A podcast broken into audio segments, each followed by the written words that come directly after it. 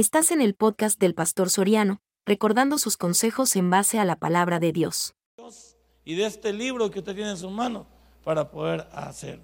Bueno, hoy vemos la antropología y esto ya se estudia desde dos ángulos que no debemos de perderlos. Nosotros tenemos que verlo desde el punto de vista de la filosofía humana.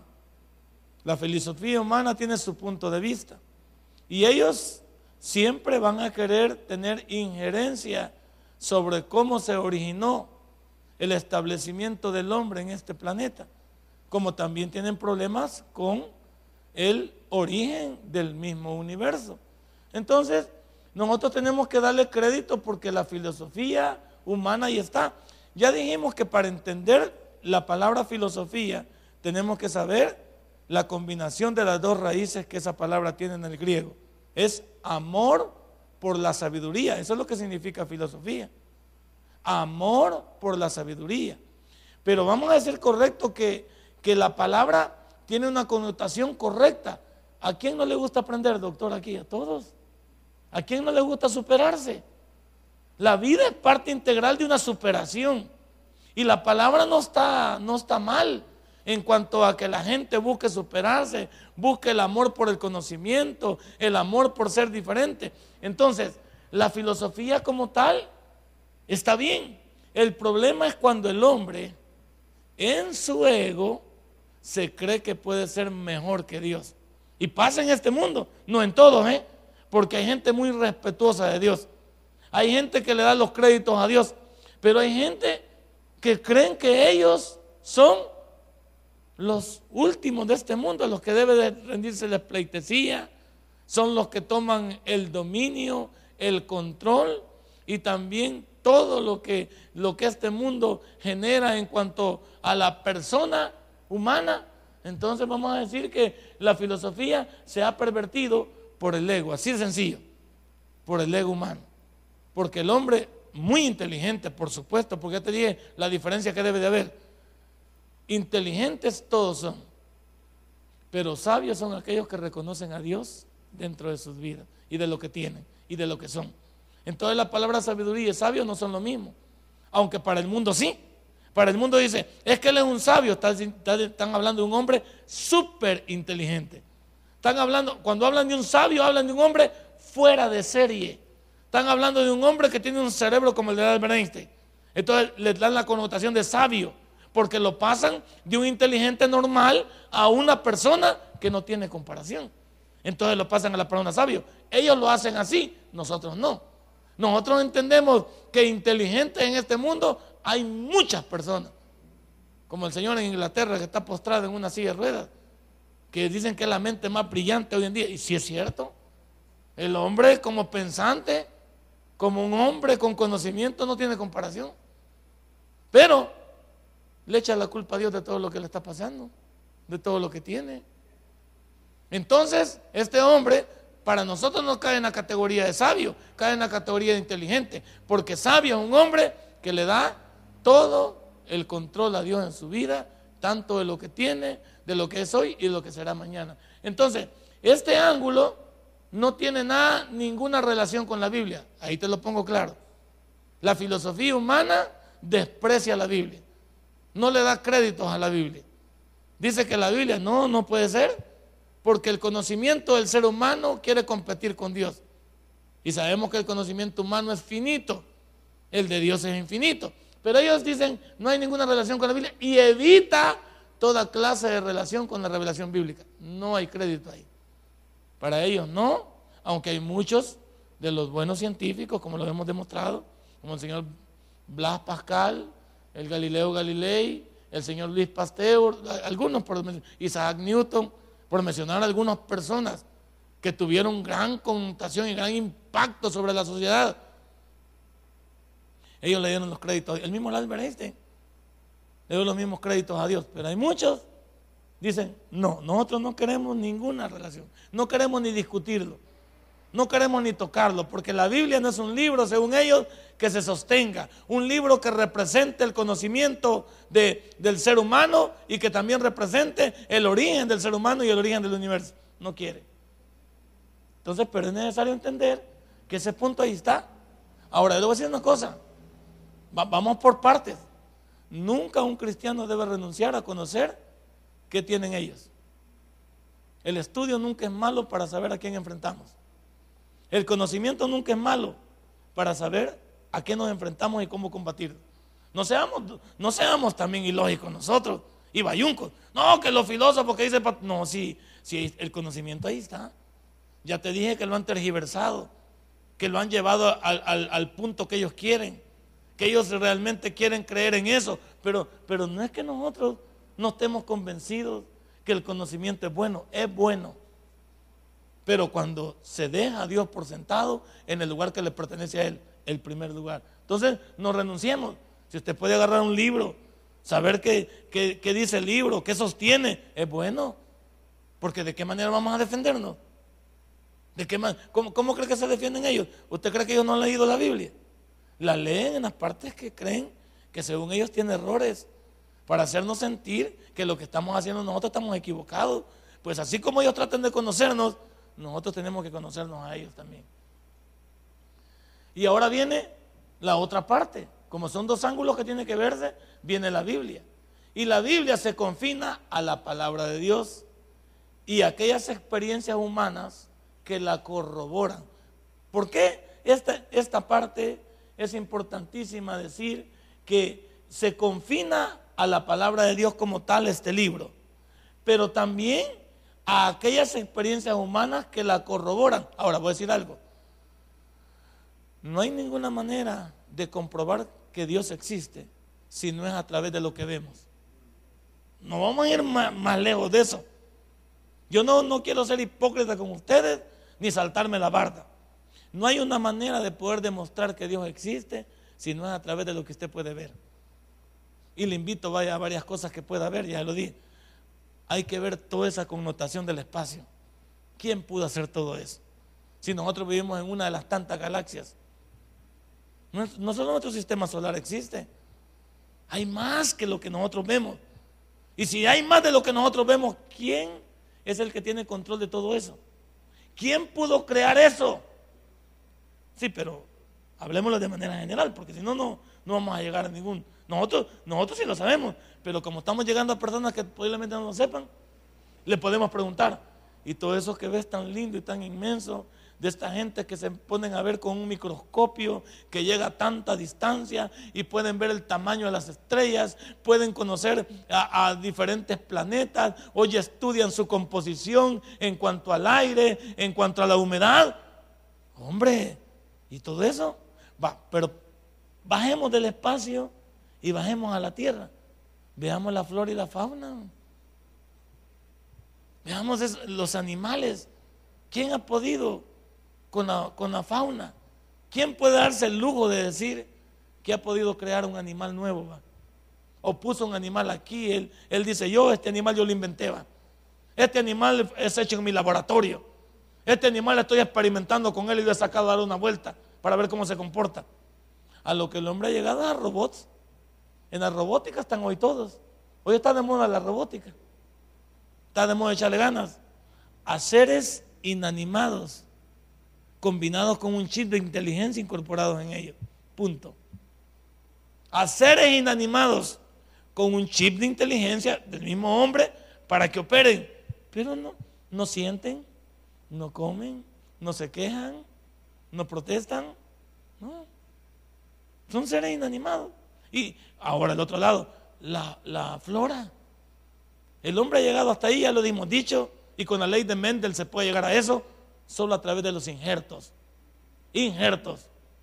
Poder injertar pero no poder decir, esta planta yo, la, yo he descubierto esta semilla y de esto va a salir un palo nuevo que no es ni papaya, ni tomate, no es, no es ni mango, ni, este es un producto nuevo que yo acabo de inventar y aquí lo he hecho y en unos cuatro meses usted va a ver el resultado. No, no hay. A mí me encanta su programa de bonsai que andan por ahí. Pues. Sí, pueden transformar ahí pueden ayudar a que ese palito quede a un, a, un nivel, ¿verdad? Que se, ayer ese programa en el canal 4 sobre las raíces, cómo llegan, cómo, sí, sí, hasta ahí, hasta ahí. Pero más allá no llega.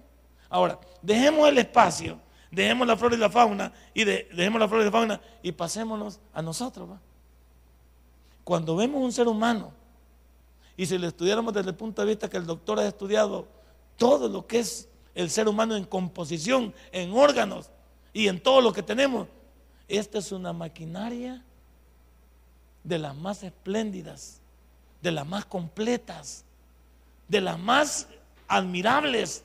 Este cuerpo que usted tiene, el cuerpo que usted tiene, por muy maltratado que lo tenga ahorita, es una cosa incomparable.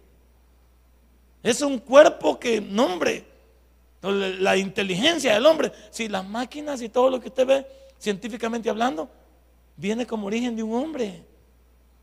Viene la inteligencia de un hombre. Viene de un hombre que se puso a estudiar, a inventar, que se puso a, echarle ganas para que el mundo fuera mejor. Pero es como el señor, este, el señor, ¿cómo se llaman los premios, los premios Nobel? Usted sabe que el señor Nobel es el inventor de la dinamita. Y le voy, a explicar, y le voy a explicar cómo nacieron para aquellos que han estudiado la figura de la biografía del señor Nobel. El señor Nobel dejó toda su herencia en dinero para que se dieran los premios Nobel en cada año a todas las investigaciones en provecho de la humanidad, porque se sentía culpable que la dinamita que él inventó no se ocupó para algo bueno, sino para destruir al mismo hombre. Él lo quería para el progreso humano, para abrir caminos, para ayudarnos en las técnicas del mismo aprovechamiento del ser humano. Pero el ser humano, ¿para qué ocupado la dinamita? Para matar al ser humano. El señor Nobel se sentó tan culpable, Alfred Nobel se llama él, se sentó tan culpable que dejó toda su herencia para que los premios Nobel fueran dados a las personas que se preocupaban por ver mejor este mundo. Ahí está, ahí está. Un hombre preocupado por la humanidad, sí. Entonces vamos a decir, ¿de qué manera podemos corroborar esto? Pues?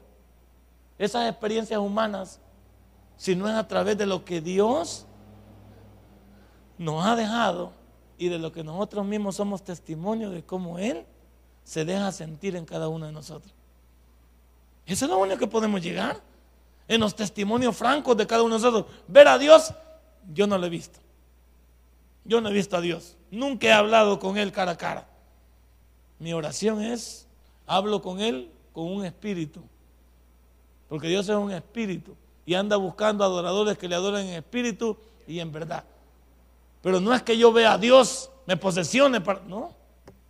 No, pero, pero los hechos en mi vida, los hechos en mi vida corroboran eso. Se quitó.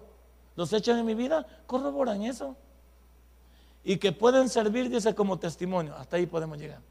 El que no lo quiera ver, que se moleste. El que no lo, el que, no lo quiera ver así, que se friegue. Porque algunos quieren que, demostrarme a Dios y te creo. Por favor, no seamos payuncos. No seamos payuncos porque no podemos llegar hasta ahí, pues. Pero eso ya, ya más me parece a patadas de ahogado, pues. Más me parece a prepotencia, altanería y soberbia. ¿Cómo que mostrarme a Dios y te creo, por favor. Si aunque no le mostraran a Dios, dice, dice algunas partes que, y se lo dice, se lo dice al, rico, se lo dice a Abraham en el capítulo 16 de Lucas, se lo dice, ni aunque los muertos vayan de aquí para allá, no lo van a creer. Con que ni vos lo creíste que estuviste vivo allá y bebías enfiestado todos los días. Ni aunque tus parientes vean a un muerto van a creer. ¿Por qué? Porque la humanidad está cerrada. No quiere nada con Dios. Entonces todo llega a través de testimonio confirmatorio de la verdad revelada en la Sagrada Escritura. ¿Y para dónde? Si la Biblia está llena de testimonios. ¿O no está llena de testimonios en la Biblia? Sí. Por eso es que lo que nosotros propagamos de la verdad de la creación del hombre está fundado en este libro. Cuando hablamos de antropología, hablamos de la creación del hombre, pero no desde el punto de vista de lo que el hombre concibe o cree. Porque la única teoría que este mundo ha generado del señor, Darwin, como lo hemos venido viendo en, la introducción, se quedó en pura especulación. Y se, quedó en puros tal veces. Yo creo, me parece, me dijeron, pero nunca llegó a ningún lado. Y para los que han leído el libro de las especies, pues qué mejor evidencia de un libro que no confirma nada en serio. La Biblia no es un libro de verdades relativas. Y lo he dicho por un montón de veces en este púlpito. La Biblia está llena de verdades absolutas. ¿Quién ha, podido, ¿Quién ha podido decir de todos los hombres de este mundo y de todas las personas que han creado una secta o se creen religiosos, quiénes han podido hablar como Juan 14, 6?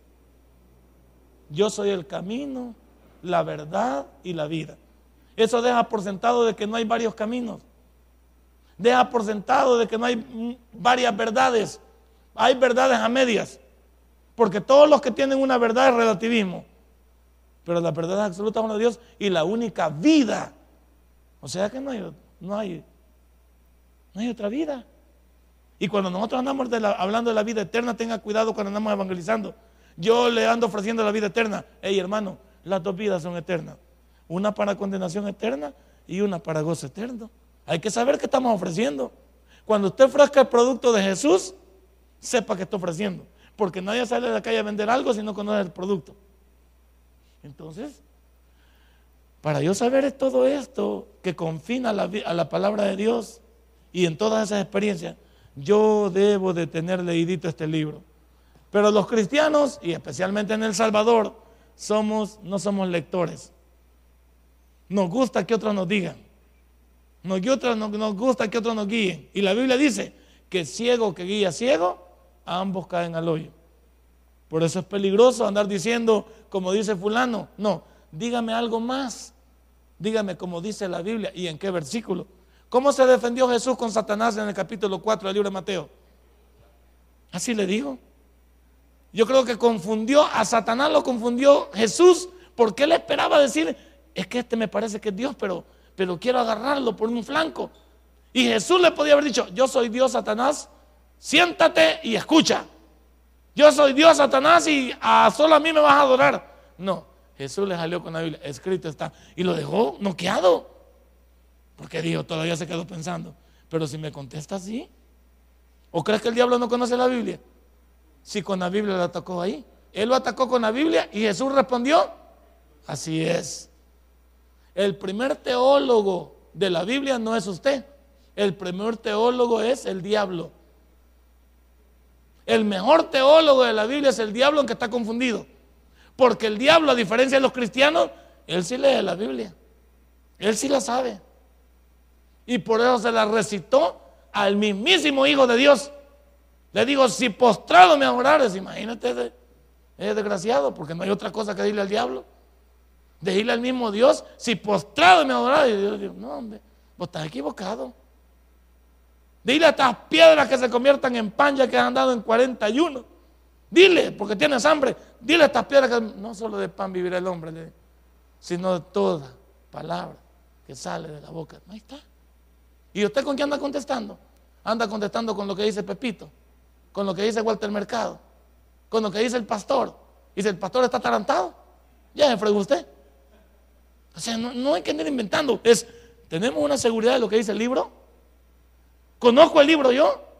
Pero te digo, cuando salgas a vender un producto, debes conocer el producto de Jesús. Y el producto de Jesús son estos 66 libros que están aquí.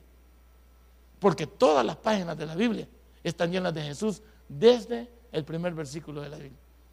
Porque el mismo Jesús es creador. Porque es parte de la triunidad. Y porque aunque Jesús aparece en el Nuevo Testamento, Él tenía allá, estaba como el Espíritu de Jehová, el, el Espíritu Santo, y como el ángel de Jehová, Jesucristo. Tranquilo. Pero claro, eso te lo he explicado aquí. ¿Cuántas clases tenemos aquí de laicos? Perdón, de, de discipulado. Ya llevamos casi un año, más de un año. Pero que entre que van y que vienen, entre que vienen a una clase y no vienen a ocho, ya te disparaste.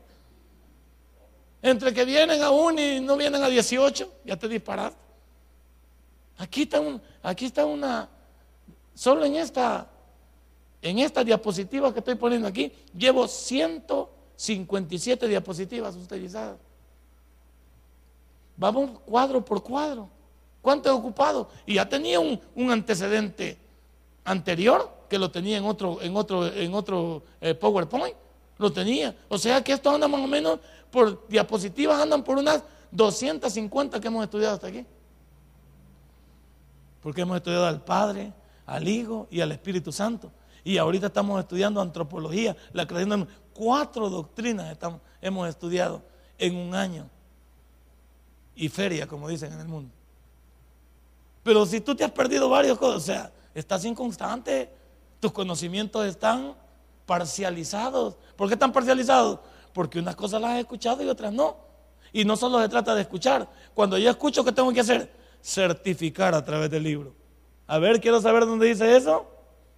A ver, quiero saber dónde está escrito. A ver, quiero saber cuál es el apoyo bíblico. Eso es bueno. Y eso es lo que vamos a hacer aquí. No podemos demostrar la creación del hombre sin ir a la Biblia. Y, van a aparecer unos como van a aparecer aquí una diapositiva. Van a aparecer, no, pero es que en la Biblia hay dos descripciones de la creación. Sí, ya te la voy a explicar. Sí, hay dos descripciones de la creación. Una, de, una es de manera general y otra es de manera específica. Pero la Biblia no está contradiciendo nada. Solamente que en una explica con detalles y en la otra explica de manera general. Pero la Biblia nunca se contradice. Ahí anda gente diciendo que la Biblia tiene errores. Bueno, yo voy a decir que para el que anda diciendo que tiene errores, error tuvo su mamá traerlo al mundo, pues a él, porque no, la Biblia no tiene ningún error. Pues.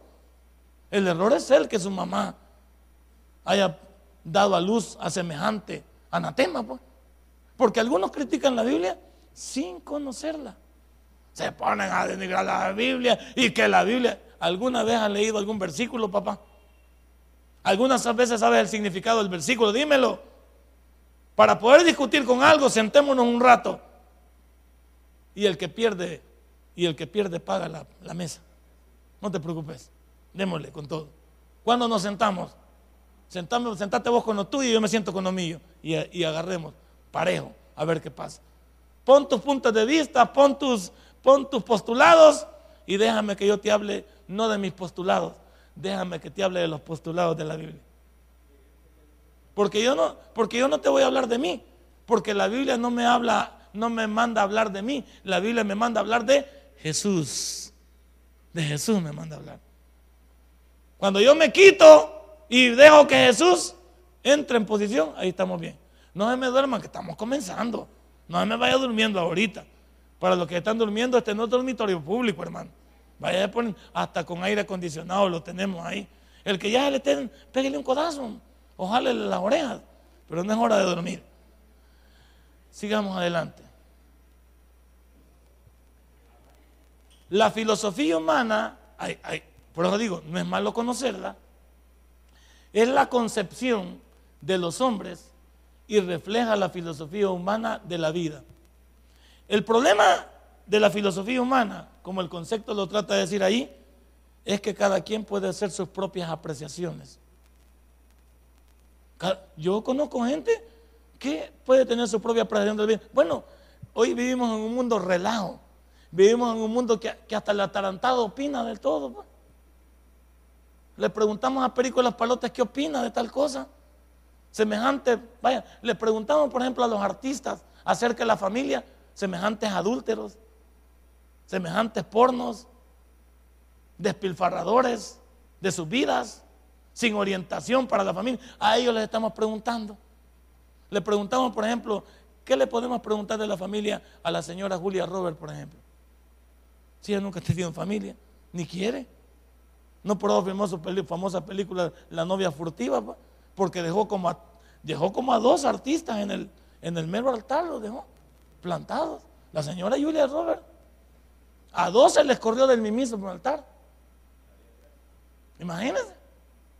¿Qué podemos decir de la señora Julia Robert? Que no, ella nos puede hablar de la familia, acerca de la familia. Si la señora no cree en la familia, ni le interesa. ¿De qué le podemos hablar de la familia al señor Ricky Martin? Del respeto a la familia, de los valores de la familia, de los principios de la familia, con el todo lo que se merece el señor Ricky Martin. ¿Qué puede hablar del señor Ricky Martin? Si no le da crédito a lo que él es. Él es un hombre, pero que se desconoce realmente en la posición de la familia de Ricky Martin. No sabemos qué es él. No sabemos si es mujer o es hombre. O sea, ¿cuál es la actividad que él renaciona en, su nueva vida y su, y su familia moderna? ¿Cuál es la posición que ocupa el señor Ricky Martin? Yo quisiera saber. si él se hace pasar por mujer o es el hombre. ¿Qué es él? Y si él se hace pasar por hombre, masoquista. Está cayendo en el masoquismo. Y si él se hace pasar por mujer, no es mujer. Porque si se pone enfrente de un espejo, él no tiene vulva, con el perdón que se merecen los que me ven. En el aparato reproductor que él tiene ahí, si se pone en el espejo, ahí podemos ver que tiene él. Y no estamos mintiendo aquí porque hoy en las escuelas les enseñan ya a los niños, ya de primer, les enseñan todo. Veamos qué tiene el señor Ricky Martin. ¿Qué puede el señor Martin? Pero opina de la familia. Hay gente que opina de la coyuntura. Por ejemplo, yo veo, y con el perdón que se parecen también, se, se pertenecen los padres de la patria, de nuestro país. ¿Qué le podemos preguntar a ellos si todo lo que un padre de la patria genera en cuanto a luz de las leyes ¿Sabe quiénes hacen las leyes? No lo hacen las padres de la patria. ¿Quiénes lo hacen? Sus asesores. Muchos de los padres de la patria no tienen una educación nivelada para discutir puntos jurídicos. No, si nunca han estudiado, muchos de ellos. Y han estudiado están en el camino, porque veo que algunos los llaman licenciados, pero creo que son marca pajaritos, o sea, son de esos que, que vamos encontrando los títulos en el camino. Como se han perdido varios de las universidades, por ahí vamos cayendo. Pero momento, yo no, no, no vamos a decir que, que ellos nos van a decir que son los últimos. Son personas que tienen alrededor, que ya son pensantes y que ganan muy bien, ganan mejor que ellos. Ellos son los que le dan a luz a las ideas, le dan a luz a los proyectos. El presidente de la República no es el que gobierna, tiene un montón, una connotación de gente que lo ayuda, que lo soporta, que le permite, él pregunta. Y estamos bien. Estamos bien, pero no salgamos vendiendo, vendiendo, ¿cómo se llama? Espejos en vez de oro. Seamos honestos. Lo mismo somos los cristianos. No andemos vendiendo espejitos si no conoces el librito. No andemos vendiendo ataúdes si no perteneces a una funeraria. O sea, si yo sé que es mi conocimiento sobre este libro y también tengo que conocer a mi archienemigo, porque la filosofía no es mala, pero los que están detrás de ella están trastornados algunos. Yo debo saberlo. ¿Por qué? Son concepciones, son pensamientos. Se me sale una idea. Yo, yo veo algunos, corríjame usted, porque uno va aprendiendo cada día. Hay un montón de cosas que salen en el Facebook, que ponen unos pensamientos. ¿De dónde han sacado esos pensamientos? La mayoría de cosas son de la vida real, incluso son bíblicos. Y algunos salen con un pensamiento y creen que ya conquistaron el mundo. Y lo que, y lo que más me da a mí un poquito de cólera es que hay un montón de gente compartiendo, compartiendo pensamientos que no son ustedes los únicos que lo conocen, ni son los inventores quien puso el, concepto.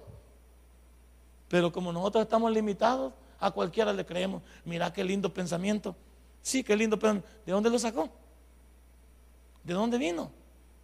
Pero como todos nosotros estamos limitados, cualquiera nos engaña con espejitos y le entregamos oro. Le entregamos pistos y me regalan una. No, hombre. No vendamos nuestra dignidad. No vendamos nuestro conocimiento. No vendamos nuestra fe. Pero cuando tenemos el soporte, son concepciones de hombres. Ahí lo dice, ve. Y el problema de las concepciones del hombre es, vamos a hacer un apartado. Y si el hombre está atarantado, por eso está fregado este mundo. Porque las concepciones de los hombres no todas están apegadas. Bueno, y los hombres que están con ansias de poder, pues. Y los hombres que les encanta el desorden para, para, hacerse, para enriquecerse a causa del dolor ajeno y de, la pobreza de los demás. Si hay gente que no le está interesando, el que tiene más dinero, no le está interesando darle nada a nadie. A mí me da risa decir que dicen, y, y yo respeto esa posición y lo admiro también, dicen que el mayor filántropo del mundo es Bill Gates.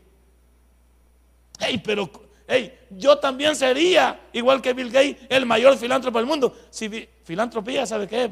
Es dadivosidad a favor de los demás. Entonces, dicen que él es el mayor filántropo. Pues sí, pero Bill Gates está forrado de pisto. Y, y dale que, que, Bill Gates al Salvador le tire 50 millones, es como quitarle un pelo a King Kong. para Bill Gates no significa nada. Ahora, pero te voy a decir algo. Bill Gates, ¿crees que todo lo que da está nada más así dado?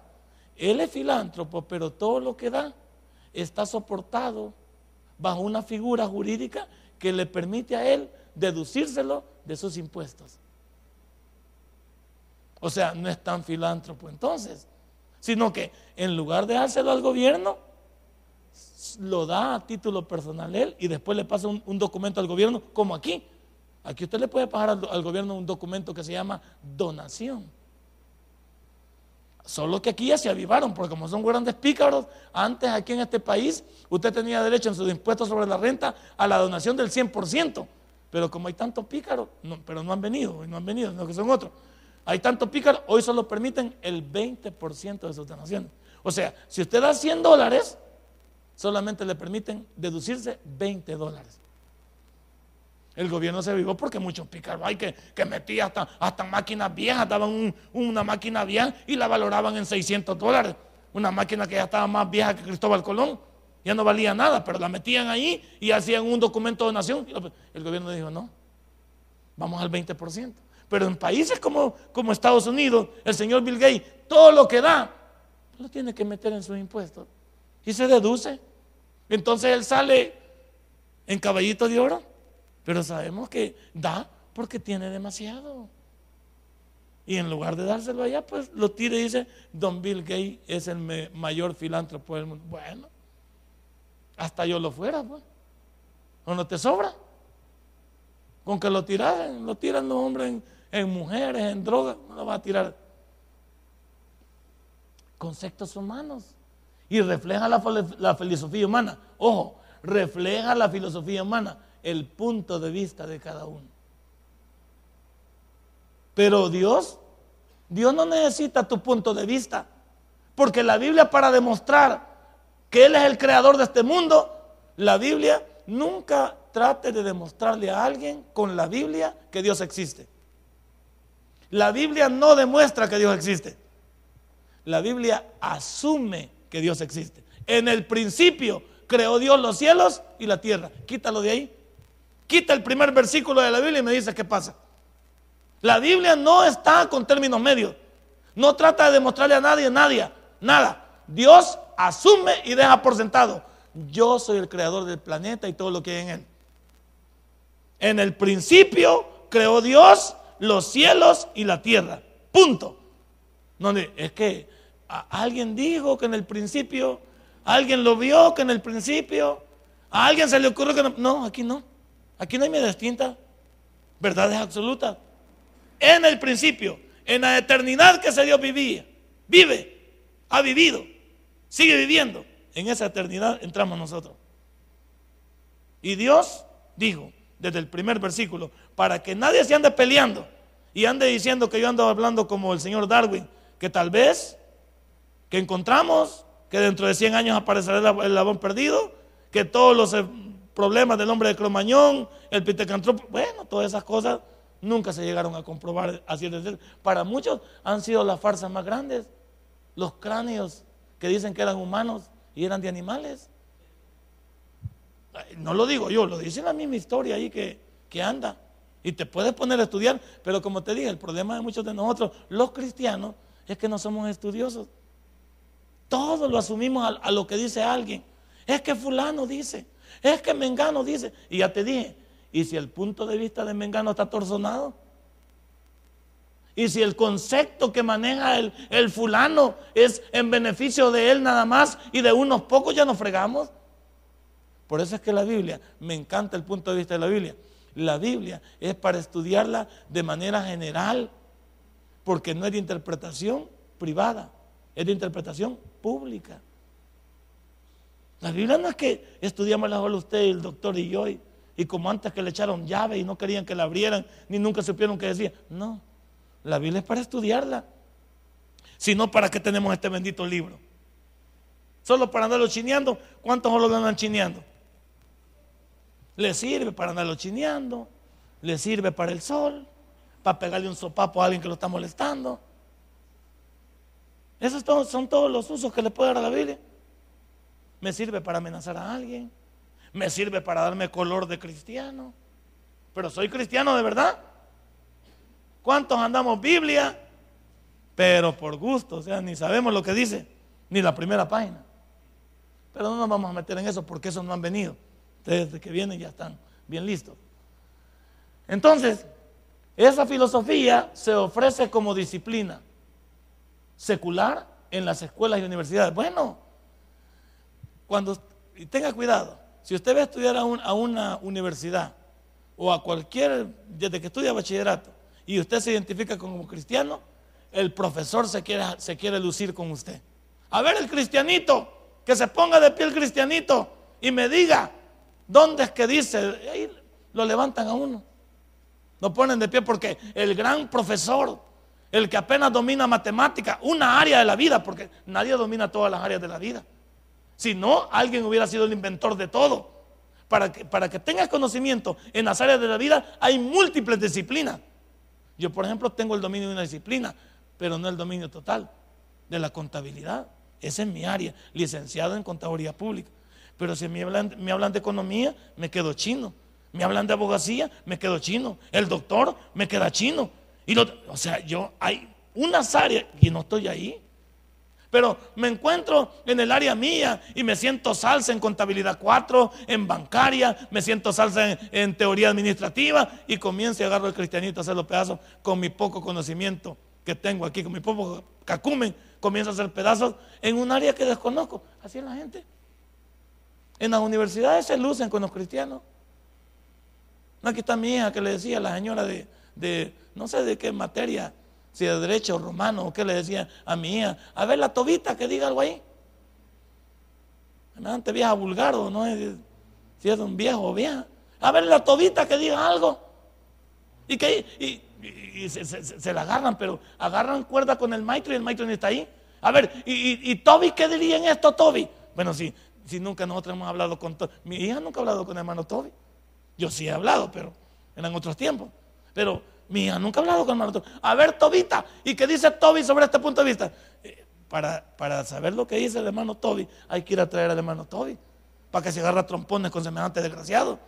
Pero no, agarra, va. Eh, eh, estos locos en las universidades agarran a los cuando saben que hay un cristiano o alguien que tenga, lo agarran como que es barrendero. Y ya dejan de dar la clase para lucirse con el pobre cristianito. Y como el cristiano no puede protestar, ¿por qué no puede protestar el cristiano?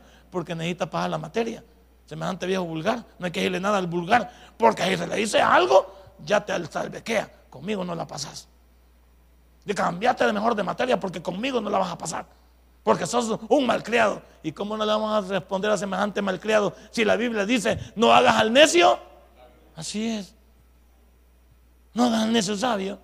Pero como semejantes ilustres no se les puede ir nada. ¿Por qué? Porque tienen un concepto de su disciplina alta solo dominan un pedazo de la disciplina y creen que son la última Coca-Cola del desierto. Ya te dije, la vida está llena de disciplina. Y nadie domina este mundo en la totalidad. Si no nos necesitáramos, no nos necesitáramos los unos de los otros. Hasta del barrendero se necesita, que nunca ha estudiado. Se necesita hasta el que recoge la basura, porque tú no la vas a poder recoger, porque no te bajarías a recogerla. Hasta de ese, del que ilustra la, los zapatos, de eso necesitamos también. Y nunca he estudiado. Pero es un nivel al que hay que respetar. Pero esta se ofrece ahí y la gente agarra vara. Tú no te pongas a discutir con los enfermos. Trata de sacar tus, tus estudios, pero cada quien rendirá cuenta delante de Dios. La bíblica, volvemos otra vez al punto de vista bíblico, es la revelación de Dios en el sentido de que las escrituras se originan en Él. Vamos a dejar por sentado, esta es otra de las cosas que te debes de llevar en tu corazón y en tus apuntes. La Biblia no es un libro de los hombres para Dios. La Biblia es un libro de Dios para el hombre. No aquí, ¿cómo va a creer que yo voy a, voy a decir que este libro tengo algo yo que recriminarle a Dios, decirle a Dios que le se le olvidó a Él, ¿por qué no lo está haciendo? Yo no tengo nada, absolutamente nada que decirle a Dios, porque esta revelación es de un Dios que está en control ahí arriba para una, una humanidad que está afligida aquí abajo. Entonces la Biblia no es un libro horizontal, es un libro vertical de Dios para los hombres. Te guste o no te guste. Y así te quedas. Y si no te quedas, te amuelas. ¿Qué le puedo reclamar yo a Dios? Hay hermanos, hay hermanos que están más tocados, pero no han venido, por supuesto, no, no Hay hermanos que yo les he oído, estoy enojado con Dios. Ah, vaya, semejante joya. Está enojado con Dios, el, el hermanito está enojado con Dios. Es que Dios me ha olvidado. Este es el último día que vengo a la iglesia. Si Dios no me responde, me voy. Según nosotros, Dios está temblando. Dice, ¿por qué te vas a ir, hijo? No te vayas, hijo. Y hasta se hinca el Señor. Pobre. No, hombre. Si Dios fuera así, como alguien anda diciendo que Dios eh, tiene que sacar a todos del infierno, uno debe. Si Dios se manejara por los sentimientos, Él no fuera Dios. Y te lo demuestro con, la, con el arca de Noé. En el arca de Noé Dios no permitió que Noé tuviera control de la, de la apertura del arca. Porque Noé en su, en sentimiento podía haberla abierto. El arca se abría de afuera. Y el control lo tenía Dios. Dime, si Dios es tan sentimental, es un Dios que tiene que perdonar a la sinvergüenzada a medio mundo, ¿por qué no les abrió la bendita arca a todos los locos que estaban afuera quejándose? Así serán en el infierno. Cuando alguien dice que Dios tiene la obligación de perdonar a cualquiera y llevárselo para el cielo. Momento. Las decisiones se toman aquí. Y el que decide rechazar a Jesús, por eso se va para el infierno. No por ser bueno ni por ser malo. Entonces, digámoslo una vez por todas, la Biblia es un libro de Dios para el hombre. La revelación. Y te quiero, hablando de la palabra revelación. Ya no hay revelación. Si alguien se te aparece por ahí que te vio en un vaso en un vaso lleno de sangre, que te vio descabezado, que te vio tirado en un lado. Ese loco ha comido muchas pupusas con curtido, está delirando, anda de goma, porque la Biblia no puede tener ninguna revelación más, porque sería decir que el libro está incompleto y que lo que piensa Pancho López hay que agregarlo aquí. No puede haber una revelación. Lo que hay hoy en día es iluminación. ¿Y para qué sirve la iluminación? Para saber lo que Dios quiere que yo sepa. Revelación ya no hay. La revelación llegó hasta Apocalipsis 22, 21. Hoy no hay revelación. Hay iluminación. Señor, ilumíname para ver qué hay debajo de la letra. Ilumíname para saber el significado de ese texto. Ilumíname para que esa porción me llene y pueda sacar el mayor provecho. Eso sí, pero revelación ya no hay. Y que le tengo una palabra de fe. Y como dice Segunda de Crónicas 7:14, si mi pueblo, pues sí, ya no dijiste Segunda de Crónicas 7:14, ¿no? Entonces ya no es revelación. Es un texto que tú te has memorizado y me quieres albecar con él. Y me quieres poner, pero no tiene nada que ver. Revelación ya no hay todo lo que usted necesita saber, semejante a Aragán, léalo en el libro. Ahora, si usted no tiene la revelación completa, es porque es un gran Aragán. Pero no han venido. Los que no lean la Biblia no han venido. ¿Quién han venido los que la leen? Entonces, el que no ha leído la Biblia, por eso es que anda con revelaciones y que anda con cosas. Ahora, vamos, voy en, beneficio de esto, voy a decir algo para no ser atroz con aquello. Pueden haber sueños, sí hay sueños, pero mis sueños o lo que yo tenga, Dios me puede iluminar a través de un sueño diciendo, sí, pero ese es para mi modo vivendus. Pero que el sueño tenga que cambiar el libro, eso sí no. ¿Pueden haber sueños? Sí. Alguien soñó y Dios le, le dijo, usted puede soñar en la noche y Dios le dice, por ese camino no te vayas. Algo soñó usted y dijo, en ese camino me voy a encontrar. Sí, Dios puede iluminarle a través de ese sueño. Puede ayudarle. Pero no significa que su sueño tenga un mensaje nuevo para este libro. No. Y mire que el que sueña tiene que ser igual que José, que era un soñador de Dios.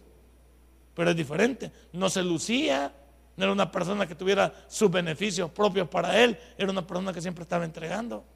Cuidado, porque andamos un montón de gente que por no conocer el libro, andamos haciendo un montón de herejías, sectas, iglesias. ¿Qué iglesia no hay? la columna de amor, eh, el Espíritu Santo, la iglesia del Nazareno, los bautistas, asamblea. Y todos estamos en la misma sintonía, solo por pequeñas cosas que unos saltan, que otros dicen que el bautismo del Espíritu Santo, que otros aplauden, que otros no aplauden, que otros oran en voz alta, que otros no oran en voz alta, que otros se arrodillan, unos se arrodillan, que otros caminan para atrás, unos caminan para adelante. Total, pura locura de hombre. Que unos se ponen en corbata, que otros no se ponen, que otros se ponen en, jean, que otros vienen en, tenis y que otros vienen pelones, otros vienen peludos. Uno, total, cosas de hombres. pero nada que afecte el libro. Y toda la liturgia que tenemos aquí, somos nosotros la que... En el tabernáculo tiene una liturgia que no se parece a la liturgia de la asamblea de Dios, pero son liturgias de hombre. Aquí podríamos venir sin corbata y no pasa nada, porque yo puedo venir encorbatado y estar podrido por dentro. Y bien encorbatado, qué elegante es el pastor y podrido por dentro. No tiene nada que ver. No tiene nada que ver. Pero como estamos acostumbrados a el hermano que, canta, que, que vozarrón. Y del motel viene el hermano, pero bien, eh, no, importa, el hermano canta bien. Eh, el hermano, y viera que diácono, y, se le nota el espíritu, sí, el espíritu de adulterio, porque también viene, tiene otra mujer. Sí, pues estamos acostumbrados a dejarnos llevar por la imagen, y por eso los ídolos los levantamos nosotros. Y cuando los ídolos que levantamos los hombres, y nuestro ídolo se cae, se hace pedazos, se hace pedazos también nuestra creencia en Dios. Cuidado con poner los ojos sobre los hombres. Se ponen los ojos sobre Jesús, el autor y consumador de todo lo que hay. Entonces, es la revelación de Dios en el sentido de la escritura se originan en Él. Las escrituras por todas las páginas de la Biblia, Jesús es todo lo que hay. Y que presentan el informe que el hombre vanidoso se muestre escéptico a, aceptar. Sí, el hombre vanidoso, el que sabe mucha filosofía, el que se queda la última Coca-Cola del desierto, el que ya superó a Dios en conocimiento, este no le importa esto. Porque él es escéptico. No, no puede ser. No, no, no. ¿Y quién dice? Si la Biblia aguanta con lo que le pongan, el papel. ¿Y, quién escribió la Biblia? Vos la escribieron hombres. Sí, pero ya te diste cuenta qué tipo de hombres. Para que me digas que son. ¿Ya te diste cuenta el mensaje de Dios? Pero como son escépticos para aceptar esa verdad. ¿Por qué? Porque ellos son la única verdad. El científico Pompilio Marchichú es el único que puede decirnos cómo se puede salir del atolladero de este mundo. Es como que dijéramos aquí que el señor Serén tiene la bolita mágica para sacarnos de la delincuencia que estamos viviendo. Ahí estamos. Más millones para la, la bola. Pero no es la solución, porque no atacamos las raíces del problema. ¿Y cuál es la raíz del problema? ¿Alguien me dice cuál es la raíz del problema en El Salvador, como en el mundo entero? El corazón del hombre. ¿Cómo está el corazón del hombre? ¿Lejos o cerca de Dios? El corazón del hombre entenebrecido, ennegrecido, cargado, un corazón atorrante, soberbio, un corazón asesino. ¿Sí? El corazón. Y no dice, se cree que ahí se alojan las emociones, pues. Yo no sé cómo hay gente que andamos diciendo, y esas expresiones a mí me caen mal porque no las puedo entender. Hay gente, usted tiene un, buen matrimonio al principio, dice, eh, usted ama a la mujer, y de repente cuando no funcionan las cosas dice, te odio. ¿Cómo es que te odio y te amo? Si yo, si yo te me atrevo a decir a mi mujer que la odio, significa que nunca la amé. Porque no se puede odiar y amar al mismo tiempo. ¿Cómo que a una persona le puedo meter un cuchillo y le puedo sonreír? O una cosa es la otra, pero mi corazón es el que está equivocado. Porque mi corazón es la cuna de las emociones. Porque mi corazón no quiere estar indicado en Dios. Para uno no es el corazón, es la psique, la mente. Pero vamos a lo mismo. Porque la mente también. Ahora, vamos a decir, como lo decíamos ayer, ¿cuál es el único órgano involuntario del cuerpo? El corazón. Porque si el corazón se detiene, se detiene tu vida. Entonces, hay que entender que el hombre no quiere nada con Dios. Bueno, que le vaya bien. Y los cristianos sabemos, este mundo no cambiará a menos que la gente le dé un espacio en su corazón a Jesús. ¿Pero dónde el salvadoreño quiere algo con Jesús? ¿Los gobernantes quieren algo con Jesús? ¿Usted Todos los muchachos de las pandillas, la mayoría, han estado en alguna iglesia alguna vez. Ellos lo confiesan, ellos lo dicen cuando uno los entrevista. Son hijos de cristianos, algunos de ellos. Sus mamás van a las iglesias. Los han llevado a las escuelas bíblicas. A mí me decía alguien, pero fulano de tal trabajó con mi, con mi, con mi esposo hace muchos años y ahora es el líder principal de tal. Ah, va. Sí, en un momento. Era una persona cuerda, normal, que por diferentes circunstancias se alejó de qué? De la perspectiva de Dios. Pero Dios ama a estas personas, las ama, claro que las ama. Lo único que está en desacuerdo con sus acciones. Hay que decirlo. Y para finalizar, porque ya veo que algunos están durmiendo más de la cuenta, para darles recreo, hay una distinción vital entre estas dos disciplinas antropológicas que difieren tan ampliamente. Es que sí, si la, si la, la, la parte de la posición filosófica, por supuesto que va a diferir de la parte bíblica, porque ellos en su conocimiento no quieren aceptar que un Dios pudo crearles y que, y que esté en control de este mundo. Entonces van a diferir. El hombre va a diferir, ¿por qué? Por soberbio. Si el hombre dijera, démosle los créditos a Dios, el mundo fuera diferente. Pero como el hombre dice, no, todo lo que tenemos es producto de una mente humana, de hombres inteligentes. Muy bien, pero no son sabios, porque un sabio es aquel que le da sintonía a Dios. Entonces, estas disciplinas, en el término antropológico, ¿qué es el término antropológico? En el término de la creación del hombre, distan mucho una de la otra. Porque el hombre no quiere verse bajo la voluntad de Dios. El hombre quiere ser el protagonista de la historia. El hombre quiere ser el protagonista de la historia. Y el protagonista de la historia es Jesús. Porque la misma historia se divide en antes y después de Cristo. Denle un fuerte aplauso a nuestro Dios. Póngase de pie, vamos a recoger nuestros diezmos, nuestras ofrendas. Vamos a darle a Dios la parte que le corresponde. Y vamos a... Si este mensaje ha impactado tu vida, puedes visitarnos y también puedes buscarnos en Facebook como Tabernáculo Ciudad Merliot. Sigue con nosotros con el siguiente podcast.